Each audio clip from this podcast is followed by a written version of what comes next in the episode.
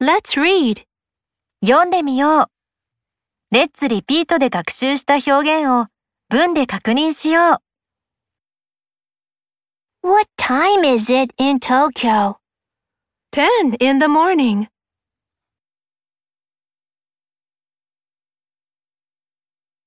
What time do you have an English lesson? At noon.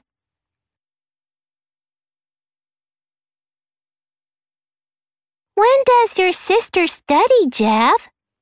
After dinner?